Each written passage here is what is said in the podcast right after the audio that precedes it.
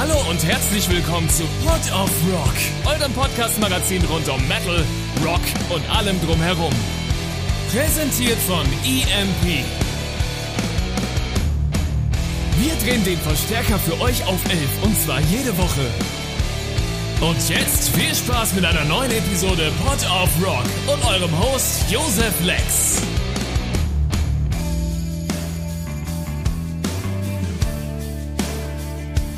Hallo und herzlich willkommen, ihr da draußen. Ich bin's mal wieder, euer Lieblings-Josef. Und das hier ist EMP Port of Rock.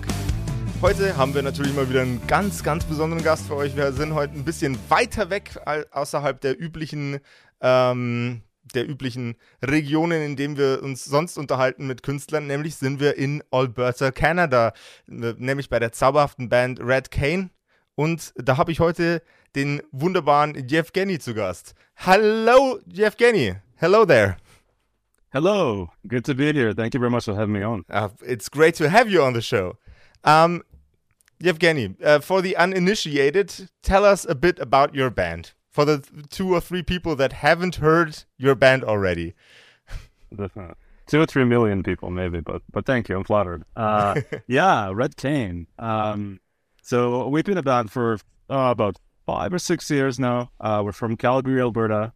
Um, we've got a bit of an international presence and an international background. Mm-hmm. Um, I am from Eastern Europe myself, uh, half Ukrainian, half Russian. Uh, so I, I, basically came here when I was fairly young, but I brought with me a lot of um, interest in Eastern European folklore mythology. And so when Red Cain was formed, that was one of the main uh, themes and concepts that we that backed our band. Um, so we've always wanted to tell these uh, these folklore stories and, and various elements of Eastern European mythology and Slavic mythology, um, and weave them into our songs and create some content out of that conceptually. Um, which is interesting because we kind of preceded the interest in stuff like The Witcher and everything else by a few years. So I guess we were moving in the right direction in that sense. Um, so we, we formed a band in, in uh, 2016, 2017. Um, we were immediately present in the local scene here. The same year, we won uh, the YYC Music Award, which is the Calgary kind of red carpet uh, music gala for metal recording of the year, um, with our first self-titled EP.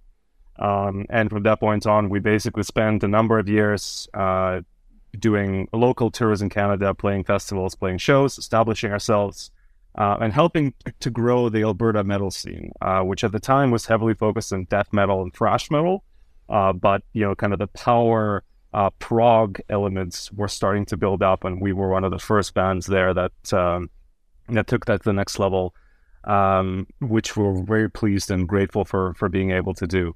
Um, our next two releases were a concept album, Kindred Act One, Kindred Act Two, which really took uh, that Eastern European Slavic mythology theme, and we built a whole story concept around those two albums and told this sprawling story with multiple characters um, and backed it up with a couple of music videos, which were very successful internationally. Um, we were lucky enough to work with a very good cinematographer and director, um, and then we ended up winning, I think, around 16 or 17 um, uh, awards at uh, multiple international film festivals. And you know diverse places like Tokyo and uh, I think Berlin even, um, and then various ones in, in the U.S., Los Angeles, uh, Canada, etc. So that, that gave us a bit more international prestige. Um, from that point on, uh, obviously we were getting into kind of the COVID era, so we spent a lot of time in the studio and um, following on to the, from those albums, uh, we really wanted to focus on our sound and evolve it and uh, we did another concept album, uh, Bliss, which is coming out uh, in this June. And that was thematically built around uh, the Wheel of Time universe, but also it was a fairly drastic change in our sound, I would say, and a lot more experimentation. So this is where we're at right now. Um, we're close to releasing this album, and we're really taking a big swing at the Eastern European market. Uh, of course, we're partnering with CMM in Germany and, and elsewhere and that's been a fantastic collaboration. And so we um, basically are hoping to bring our music to to a much wider audience this year. That sounds absolutely fantastic. Um, I I I would like to grab something from from I believe the second sentence that you um, said within um, your introduction. Slavic folklore is something that is getting a lot of attention thanks to uh, thanks to uh, books like uh, like The Witcher and the the old school Renaissance D and D. Uh, I have to have to sc- scratch uh, make another scratch on the wall where I have to um, sc- scratch off every time I talk about D and D on this uh, this show. Um, oh, I'd love to talk about D and D. I'm a, a, pretty avid player myself. So, which version? Uh, Pathfinder actually. Pathfinder fir- first or second edition? Uh, second edition Pathfinder. Oh, I freaking love the the um the action economics in in Pathfinder second edition. It's really freaking simplifies every freaking thing. In, in, yeah, it's it's a it's an interesting change. I, I can go on a tangent here, but uh, but yeah, it's the first edition was obviously a lot more complicated. In the second one, which we're trying this this uh, go around, in our campaign, there's a lot more focus on story and character development. So the action mechanics being simpler is actually playing a lot into that. So, but, but I mean, I, I, I love I've played basic D and D as well, and uh, it's it's just it's it's interesting. It's fantastic that it's coming so strongly on right now in the mainstream. And uh, it's it's also heavily based actually, uh, I believe two of the Pathfinder first edition monster manuals are like 80% Slavic bestiaries. which is, which There's is, been a lot, a lot more presence, which is super cool. Yeah. Yeah. Um, yeah. So uh, I, I actually wanted to ask what what was your what your um, favorite Slavic folklore creature is, but I'm compelled to ask what your favorite um, Pathfinder Second Edition monster is. Could you answer both of these questions? Oh, yeah, that's a that's a tough one. Um, folklore creature. There's so many different ones to pick from, but um, if we were to go in the pantheon of gods, uh, I think I would have to say Veles, who is uh, who we reference actually a number of times in our music um, who is uh, the the god of the earth and of war uh, in Slavic folklore. Um, and so, in a lot of the the the tellings and stories that I heard from my my grandparents and, and various other people back home, um, Veles is also the patron of storytelling and poetry. And so, in that sense, he was always a little bit of a uh, a patron god for for me um, if you want to if you want to think about it this way. Um, so to the point where uh, when I tell stories with Eastern European folklore involved, um, I almost always take care to al- to almost reference um, them in a in a ritualistic way in songs, and that involves some really really old storytelling. Um, I don't say tricks, but uh, but things that the cults of Veles um, used to do. Um, there's not a lot of information on this actually. I took a I took a lot of time to try to search out some of these ritualistic elements um, that the old pagan cults of Veles used to do, and there were only a couple, but um, uh, we we try to use them as much as we can. So in that folklore, I think uh, if you look at the pantheon of gods, that's where you should start, and and Veles is is certainly one of my favorites there.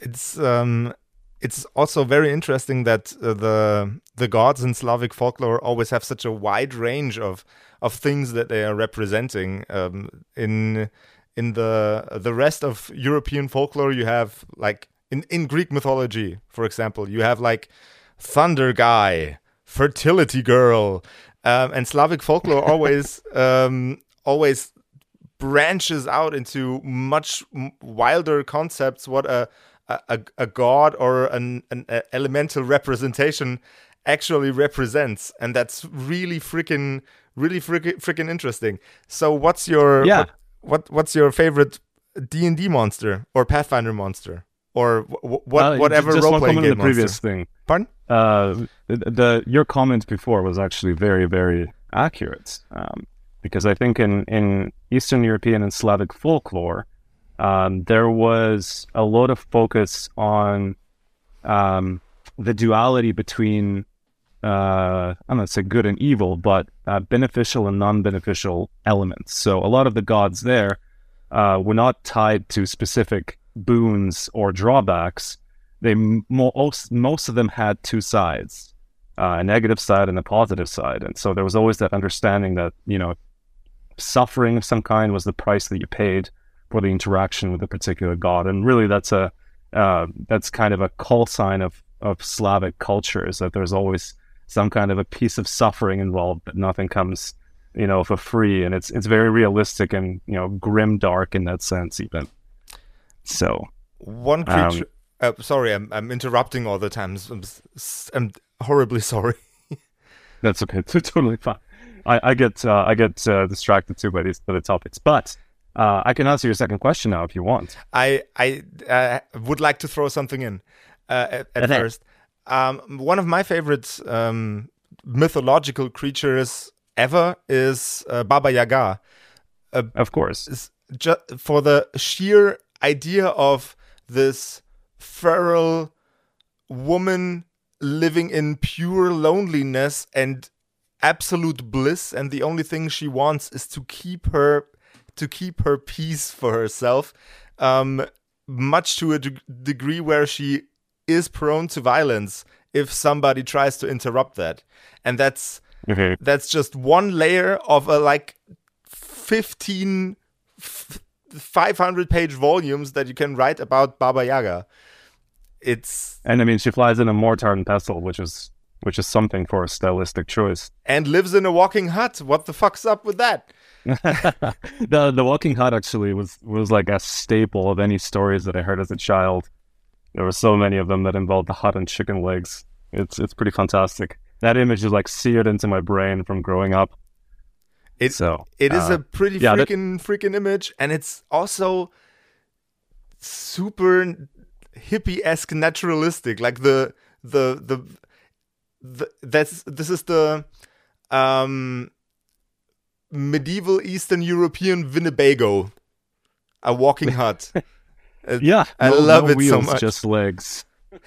and actually, there's there's a the other monster that I just remembered too. I guess if we're talking non gods but other creatures, is uh, Kashey, which is um, he's basically the Eastern European version of a lich.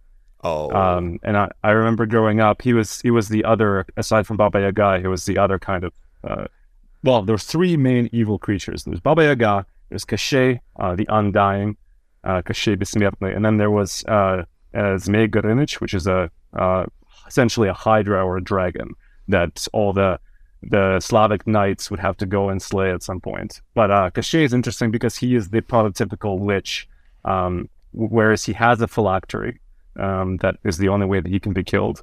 And the, the interesting part about that is that the phylactery is located in like uh, there's a an egg which contains a needle, but the egg is inside a rabbit, and the rabbit is inside a hawk, and so you have to basically go through all these layers to oh break oh through God. the egg and, and then break the needle to kill him. And so yeah, th- pretty, thanks for Acererak who has his phylactery just laying the fuck somewhere.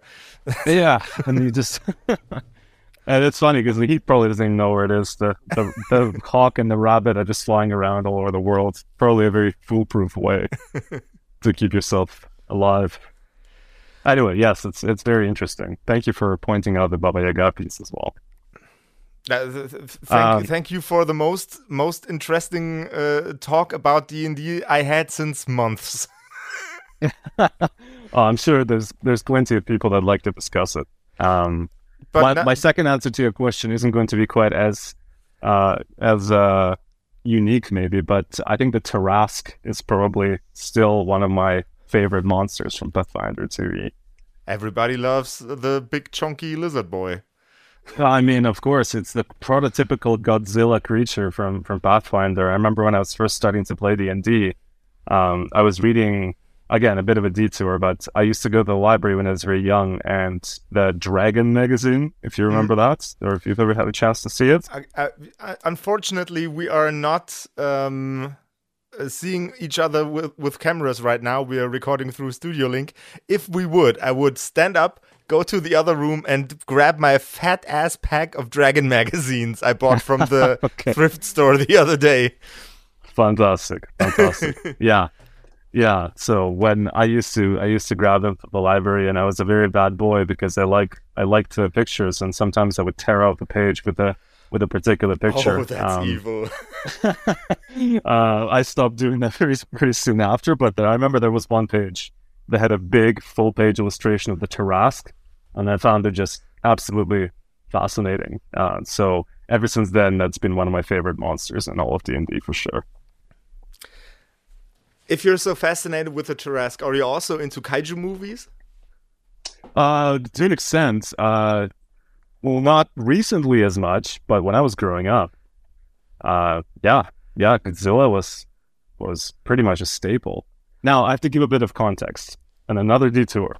But when I was growing up back, uh, we lived in Ukraine before we came to Canada, and uh, the we had a TV which had I think three channels at the time, and one of the channels was always showing foreign movies. So I grew up watching, you know, Terminator and Bloodsport and all of these movies a lot. Uh, but the other thing that they always showed was Godzilla, and it was like that very first Godzilla movie. Um, I think I saw it, you know, probably six or seven times when I was little, and so yeah, definitely some fascination with that. What's your favorite? Uh, I'm I'm doing the. What's your favorite dinosaur thing for the third time now? God damn it! What's your favorite kaiju monster? What's wrong with me? Ah, uh, I'm. I might have to. I mean, I loved Mecha Godzilla when I was when I was little. Pretty freaking metal. Uh, yeah, I mean, it was pretty metal, literally. Yeah, yeah. Again, it, it's colored by other stuff. I was also a big fan of Voltron and Transformers, which were the other two shows that that were shown on that channel. God, uh, and so Mecha Godzilla was like an, a combination of all of that. This will be such a long podcast episode. Um, okay, uh, let's jump back to the more the more um, musical and band related questions and dive back into D and D later again and kaiju monsters. Um, you use a very special um, representation of theatralics in your video. You're like m- your mask. It's uh, all very in, in, in German we say pompous. I'm uh, I'm struggling to find the the English uh, word here very mm-hmm. um very extreme very right uh, uh, extreme to a f- darkish flowery extent um mm-hmm. how how does this visual style um clunk back, back uh, clunk back into your music how does it connect with each other uh, that's a good question. I think it was always something we intended to bring forward in both our music and visually. Um, they do work together. And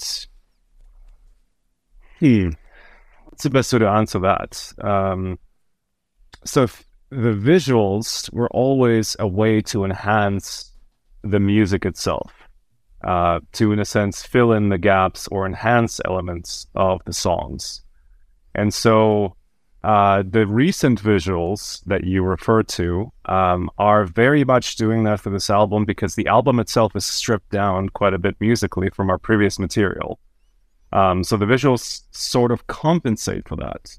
Uh, but I'm also very inspired by um, things like various Japanese bands uh, that, go to an even higher extreme um, with their visuals, like you know Versailles uh, and Gackt as an artist, um, and uh, you know like other bands like Galneryus, and and so for us, this is kind of a way to distinguish ourselves from uh, the pack, so to speak. But also, I think the subject matter that we work with also uh, lends itself quite well to to these kinds of ideas and this kind of visual representation. So all in all, um, it's become part of our style at this point, and it's something that I focus quite a bit on when I write. Um, that combination of music and visuals, and uh, we always want to emphasize that in our live shows as well. Um, you just briefly mentioned uh, that you listen to a lot of Japanese bands. I had a a, a brief anti-idol um, music phase, which usually is a genre mix of very extreme, very brutal music, but with very girly pop esque aesthetics. Did did one of those bands from that type of genre also slip into your um, into your catalog of Japanese bands that inspired you? Uh, I mean, you could say to an extent. Um, maybe not to that extreme of an extent, but uh, something like Versailles, for example, they, they do have kind of that very um, pompous, kind of girly style, I guess, if you want to say it. They're more Victorian. So that's probably where where my interest and I was never super into things like baby metal or anything like that, but uh, I definitely see why it could be interesting for a lot of people. It's it's a it's a combination of those two complete opposites you smash together, and uh, yeah, things that come out are pretty interesting. They they always are. Combi- combining two two parts of a recipe always makes another recipe. Um, exactly, exactly. So you also oh god i'm struggling with this question. Um how how do i formulate that Th- this is where this is where my my normal my normal lineup of questions ends. Like three or four questions and the rest always is like a, a bit of bit of freestyle based on whatever we are talking about. So right now um i'm i'm really i'm really having problems to anchor in again.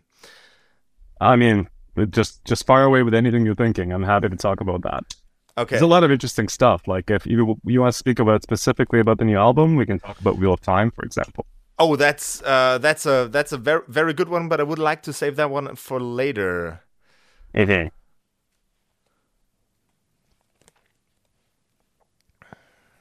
Just give me a second. Take your time.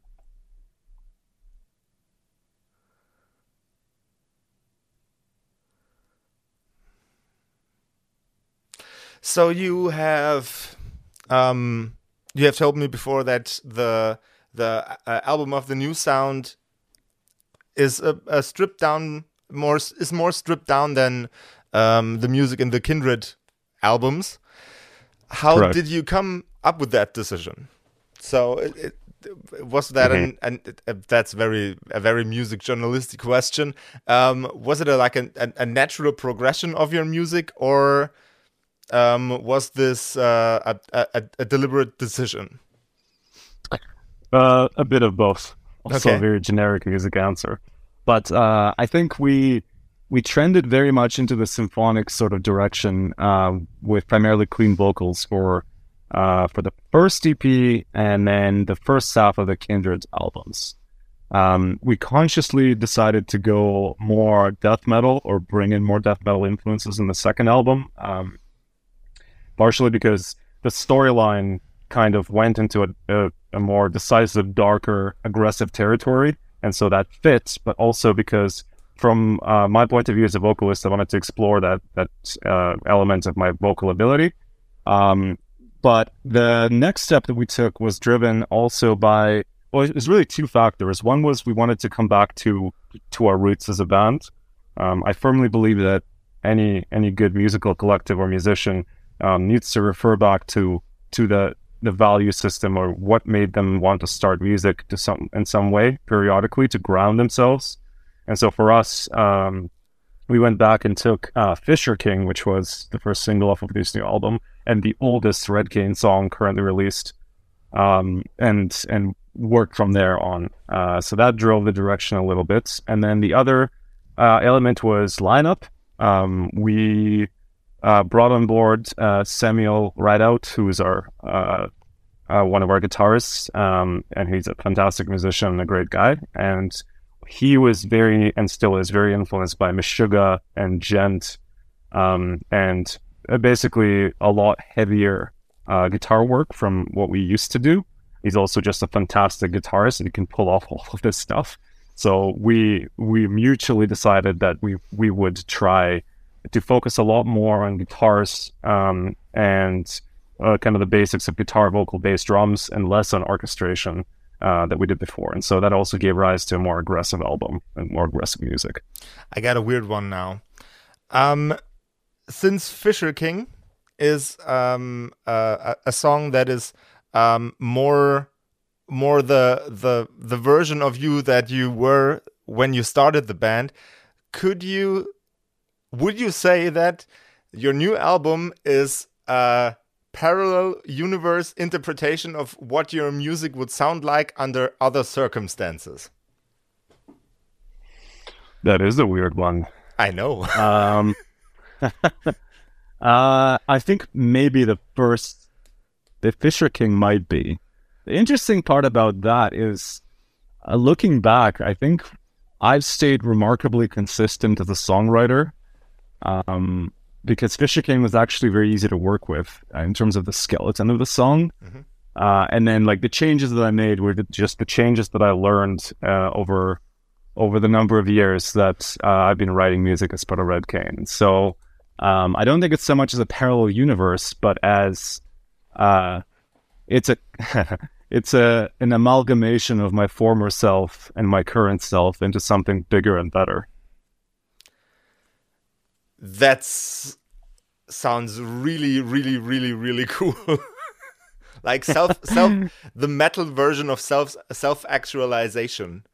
That's yeah. I'm sure I could write a book about that or something. I don't know. What- That's not my field, but what would that that book be called?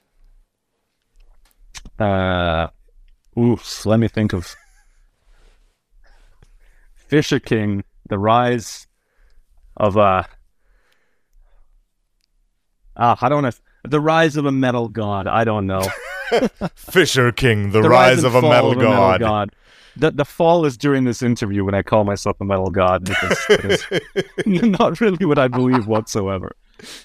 Not yet, at least. Oh, I, I, I, I believe it's um, it's absolutely instrumental for the career of a, of a musician to think of yourself as something greater than you could achieve without making music. And I believe God is is. a very good representation of something that you cannot achieve without the music and the without the power of the power and magic of music. Absolutely, yeah.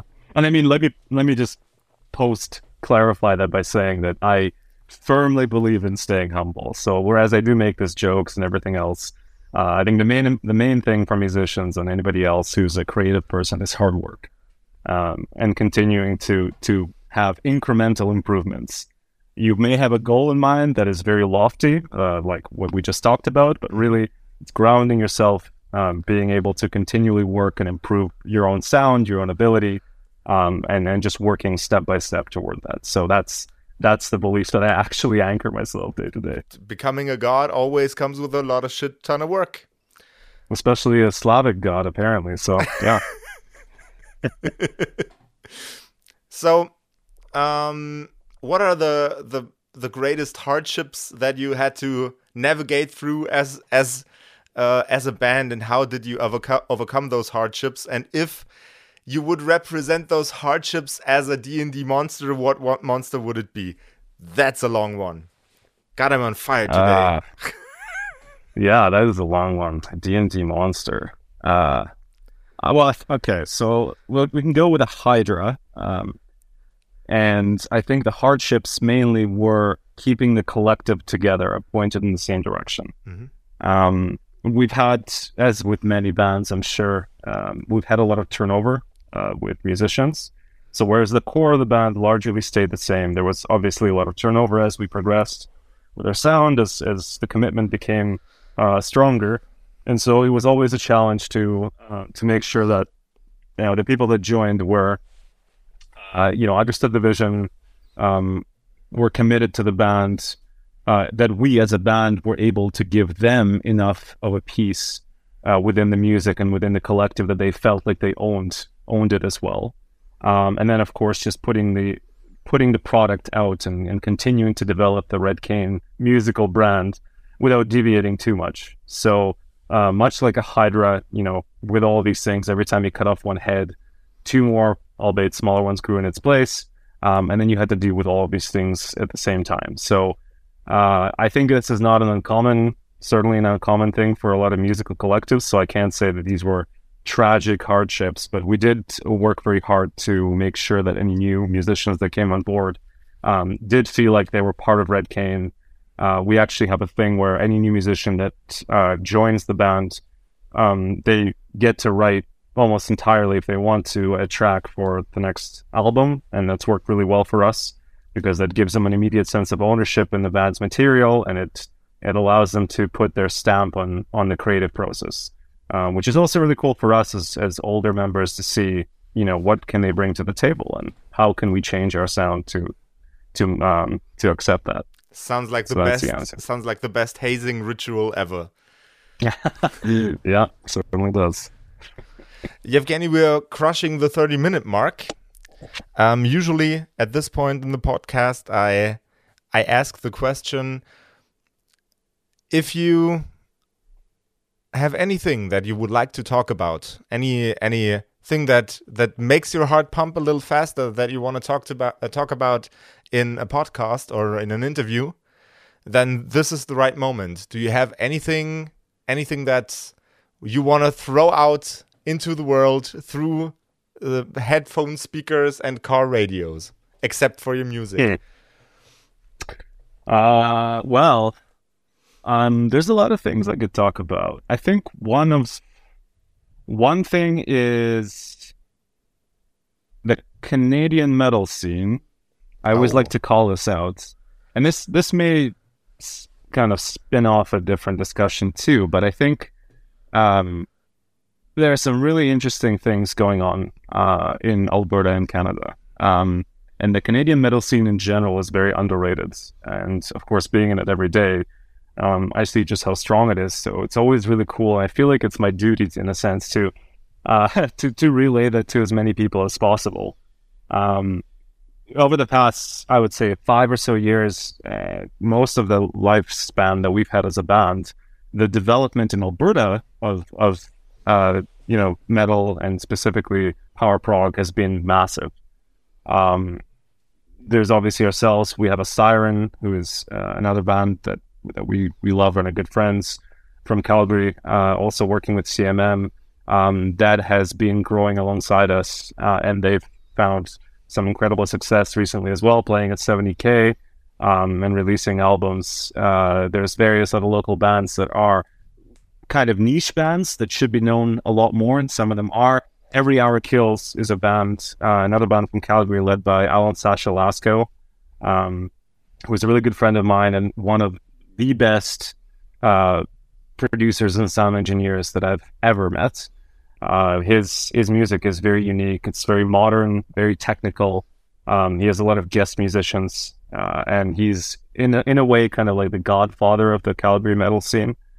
So um, that's one. We've had a few other bands come out of here. There's, uh, from what I can remember, there's Ravenous Eternal Hunger, which is a good band from Calgary. Uh, there's Siren, which is another good band from Calgary, um, also in the power metal genre. Uh, and all of these bands kind of bring up the level of everything that comes out alongside them in our city specifically.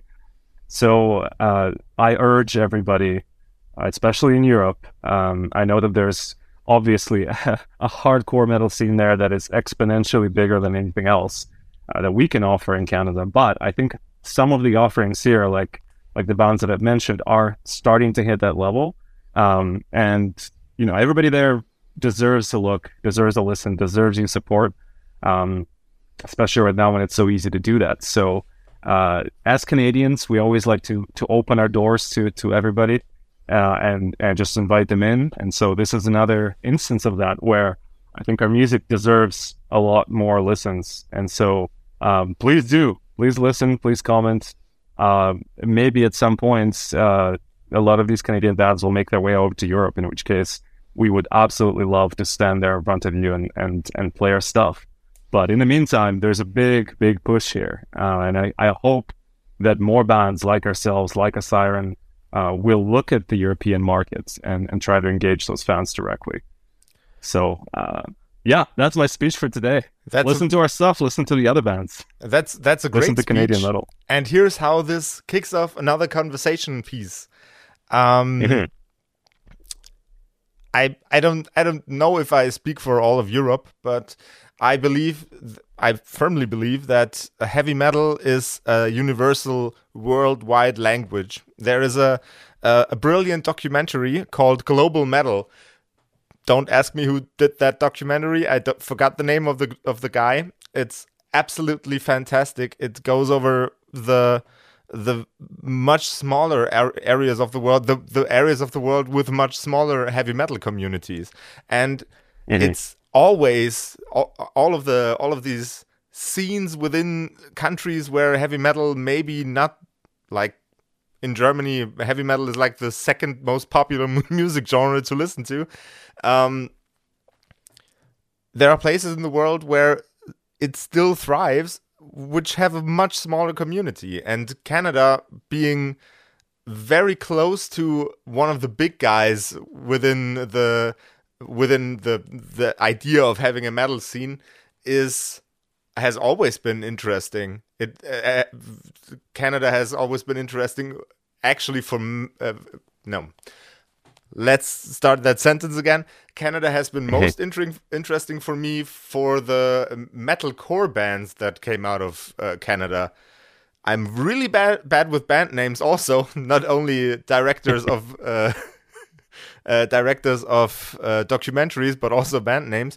And I I believe that since we're all speaking the same musical language, we can all support each other wherever we are. Okay.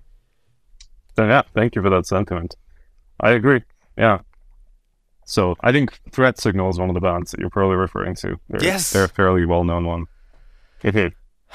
So I'm, I'm really. But yeah, it, it's very cool. It's very cool. I, I I just love the fact that we're able to reach out directly to to uh, metal fans in Europe and elsewhere in the world, and it's it's such a cool experience to be able to do that and have these conversations like you and I are having right now. If you could be this year on a uh, if you could be on a festival in Europe this year, which one would you would you like to be most? I mean, the answer is always Wacken. Most of the time, yes, it is uh, but there's there's, I think at this point we would love to be on any festival in Europe, and just making our way to Europe would be a great achievement. Booking agencies, you heard what the guy said. Book Red Cain. yeah. Now. Call me. yeah, absolutely. Awesome. Yevgeny, that's been it for the podcast today. It was a pleasure to meet you. Pleasure, ple- a pleasure to talk to you. I was struggling with my English today. I hope it wasn't uh, too much of an inconvenience. Oh, absolutely not. No, no, that's okay. I English is not my first language either, so I think that I understand the struggles that happen sometimes. But uh, it's been an absolute pleasure to talk to you as well. Um, and thank you to everybody who was listening to this this podcast. Um, love you guys. Please do reach out. Please listen to our music. Uh, please listen to Canadian music. Grab the um, new Red Cain album. God damn it. Yes, grab the new album out June 2nd. It's called Naebliss. It's and, going to be fucking awesome. And for you out there, take care of yourselves, take care of each other, and rock and roll. Rock and Roll.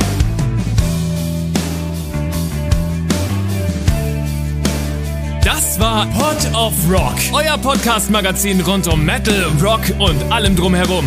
Präsentiert von EMP. Und für Musik auf den Augen werft doch einen akustisch formulierten Blick auf emp.de. Mit dem Code Pod of Rock erhaltet ihr satte Rabatte auf eure EMP-Bestellung und unterstützt so unseren Podcast.